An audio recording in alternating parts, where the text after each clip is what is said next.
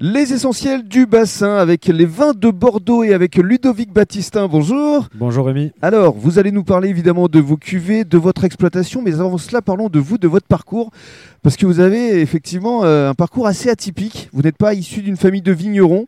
Vos parents euh, étaient, euh, je crois, pour votre maman dans le textile et votre papa plutôt dans la chaussure, Ouais, c'est ça. ouais. mais ce sont vos grands-parents qui vous ont donné le goût de la terre. Exactement. euh, ben, mes grands-parents sont euh, des Franco-Italiens. hein. On a tous euh, un petit peu euh, la même histoire. euh. ils ont fui l'Italie euh, fin des années 40 pour rejoindre euh, le sud-ouest de la France comme euh, ouvriers agricoles. D'accord. Et euh, ils se sont construits euh, tout seuls, hein, euh, à la force de, de leurs bras. Un petit peu Euh, comme vous finalement. Un petit peu comme moi, ouais. bah, De toute façon, on dit que les chiens font pas les chats. euh. Mais ceux qui vous ont donné le goût, C'est effectivement. eux qui m'ont donné effectivement le goût, euh, le goût du, du travail de, de la terre, quoi. Du terroir, absolument. Ouais. Alors Mm. parlez-nous de votre exploitation, parce que vous l'avez euh, reprise euh, il y a de cela quoi, une dizaine d'années J'ai d'abord commencé par être récoltant manipulant, D'accord euh, puisque bon, s'installer hors cadre familial, c'est quand même très compliqué, Bien sûr. euh, surtout financièrement. Très risqué. Euh, donc euh, l'idée, c'était euh, déjà de, de me tester en, en achetant du raisin sur pied, Mhm. de faire quelques cuvées, euh, les mettre en valeur. Et euh, je m'étais fixé un objectif de 10 ans pour euh, m'installer jeune agriculteur.